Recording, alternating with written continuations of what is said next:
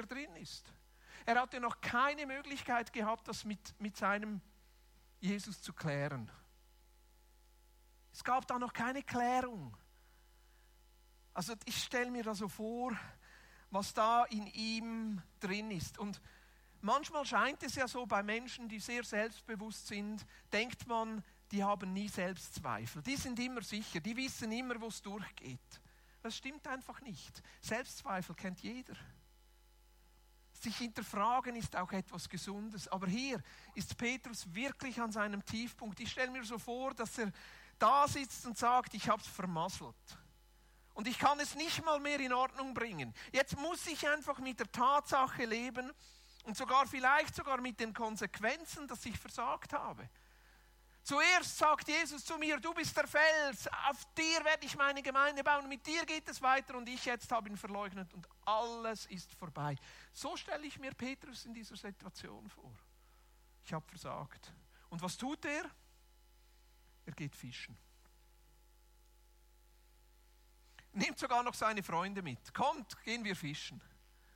Macht das Leid wahrscheinlich ein bisschen erträglicher, wenn man es mit anderen zusammen machen kann. Also was macht Petrus? Er geht zurück in das, was für ihn bekannt war. Etwas, was er kann, das kann ich. Das schaffe ich. Er war ja Berufsfischer. Das kann ich. Fischen kann ich. Und er geht mit seinen Freunden fischen und denkt, ja, ein bisschen Erfolg, jetzt ein bisschen was, wenigstens etwas, was ich im Griff habe. Und was passiert? Wie viel fangen sie?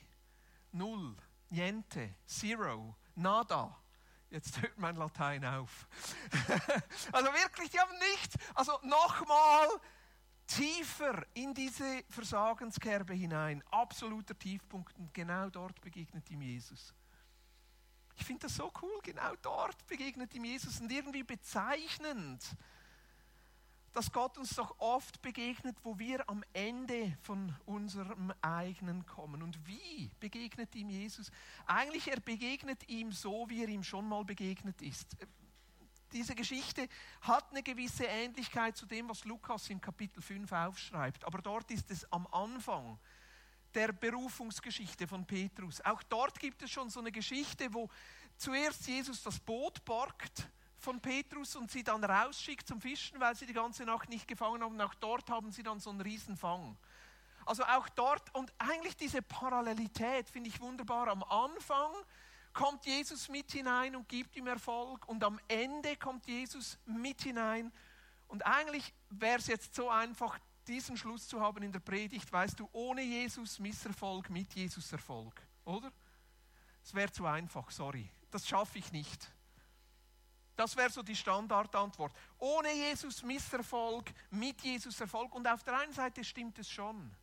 Also Jesus kommt damit hinein und erlöst quasi wie Petrus aus seiner selbstgemachten Unfähigkeit und gibt ihm da diesen Erfolg mit den Fischen. Für Petrus schien es so wichtig zu sein, wie viele Fische das waren, dass er sie sogar gezählt hat.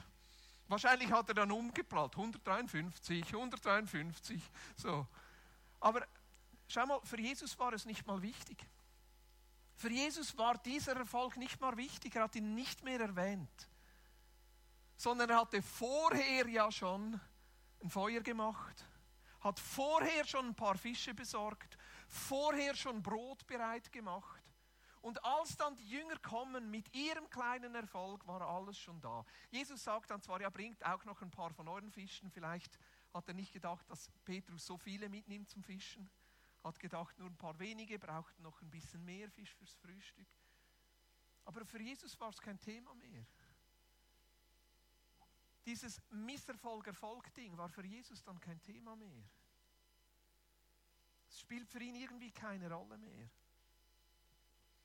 Und dann finde ich die Szene, die hier beschrieben wird, fast ein bisschen surreal. Also ich versuche mich da hineinzudenken.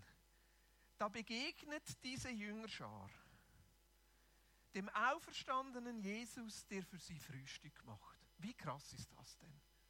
Der Auferstandene macht für sie Frühstück und sagt, kommt jetzt essen wir zuerst. Und denen bleibt die Spucke weg. Die wissen nicht mehr, was sagen. Also auch Petrus, das Großmaul. hat keine Worte mehr. Es, es, heißt, sie wagen nicht mal ihn darauf anzusprechen, wie das dann ging mit der Auferstehung. Jesus rettet sich dann, indem er ihnen dann mal endlich etwas zu essen anbietet. Dann können sie stumm wahrscheinlich essen und vielleicht haben sie dann trotzdem mal was gesprochen. Und dann kommt diese Begegnung, wo Jesus den Petrus direkt anspricht und sagt, hey, lass mal das Ganze mit dem Erfolg einfach auf der Seite. Spielt doch eigentlich keine Rolle. Die Frage ist, hast du mich lieb? Frage ist doch nicht, was du tust, sondern die Frage ist, was sind wir füreinander? In welcher Beziehung stehen wir jetzt miteinander? Du denkst, du hast versagt. Du denkst, dein Leben ist vorbei. Du denkst, die Hoffnung und die Träume sind geplatzt. Meine Frage an dich ist, wie steht es zwischen uns? Hast du mich noch lieb? Ja, und ich weiß, es gibt da diese zwei griechischen Worte mit Liebe und alles so, da habt ihr sicher schon Predigten darüber gehört und man könnte jetzt auch die Schafe und, und, und Böcke und alles und so noch miteinander vergleichen. Finde ich alles nicht so interessant. Die Frage ist doch schlussendlich, in welcher Beziehung stehe ich zu Jesus? Nicht habe ich Erfolg oder nicht. Ist es mir genug, einfach mit Jesus zu sein? Ist es mir genug?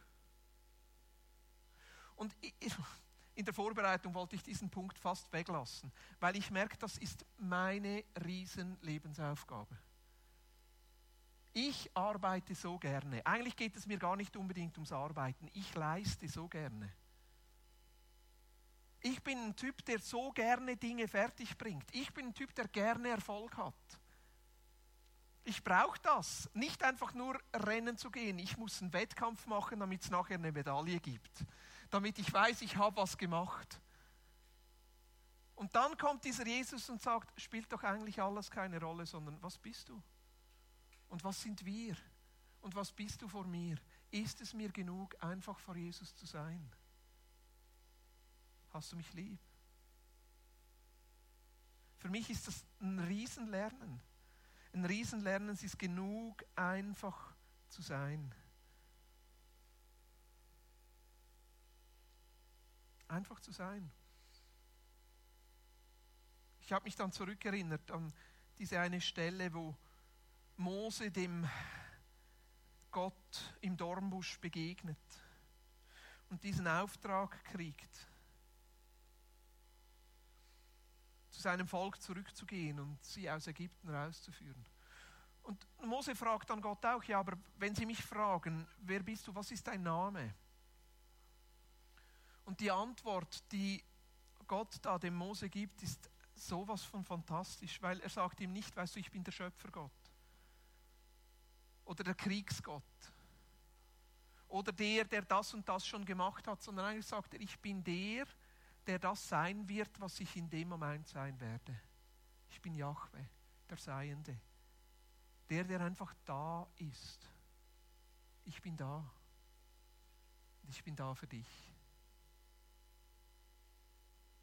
Und diese Einladung, hast du mich lieb, ist doch eine Einladung, einfach mit ihm da zu sein. Gott ist nicht der Tuende, sondern der Seiende der Gott von Abraham, Isaac und Jakob. Ich bin, der ich bin. Und aus dem heraus kommt dann der Auftrag. Aus dem heraus kommt dann, hey, und wenn das geklärt ist zwischen uns, dann hüte meine Schafe. Wenn das geklärt ist zwischen uns, dann kümmere dich um die anderen. Hey, wenn das geklärt ist zwischen uns, dann habe ich da was, was ich gerne möchte, dass du für mich erledigst aus der Beziehung heraus, sagt dieser Jesus zu seinem Petrus, hey, ich glaube an dich. Immer noch. Ich vertraue dir. Immer noch. Ich vertraue dir was an. Immer noch. Und ich weiß, du hast verpasst. Ich vertraue dir. Immer noch. Und ich weiß, ist nicht alles in Ordnung. Ich gebe dir was. Immer noch. Und ich merke, aus dem heraus kommt etwas mehr als bloßes Selbst Vertrauen. Es wächst ein Gottvertrauen, weil Gott an mich glaubt, darf ich auch an mich selber glauben. Weil Gott an dich glaubt, darfst du auch an dich selber glauben. Aus dem heraus kommt diese echte, gesunde Selbstüberzeugung. Weil ich weiß, er traut mir was zu, trotzdem.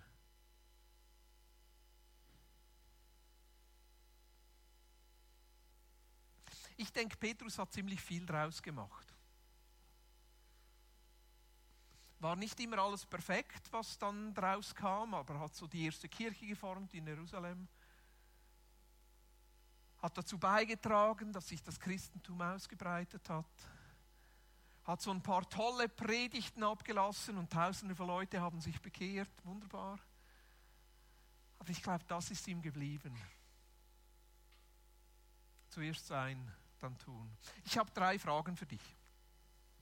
Drei Fragen, die ich dir noch mitgeben möchte und sind nicht in erster Linie Fragen, so, die du mit Ja oder Nein beantworten kannst, sondern mehr als Einladung, die dann mit Jesus zusammen zu besprechen. Die erste Frage ist ganz einfach. Wo bist du am Fischen? Wo bist du am Fischen? Also wo gibt es bei dir dann Tendenzen, in das zurückzugehen, was du kennst?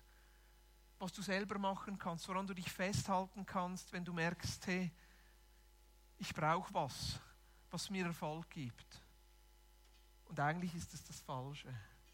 Wo hast du dich in so Bequemlichkeitsdinge zurückgezogen aus deinen Versagenserlebnissen heraus?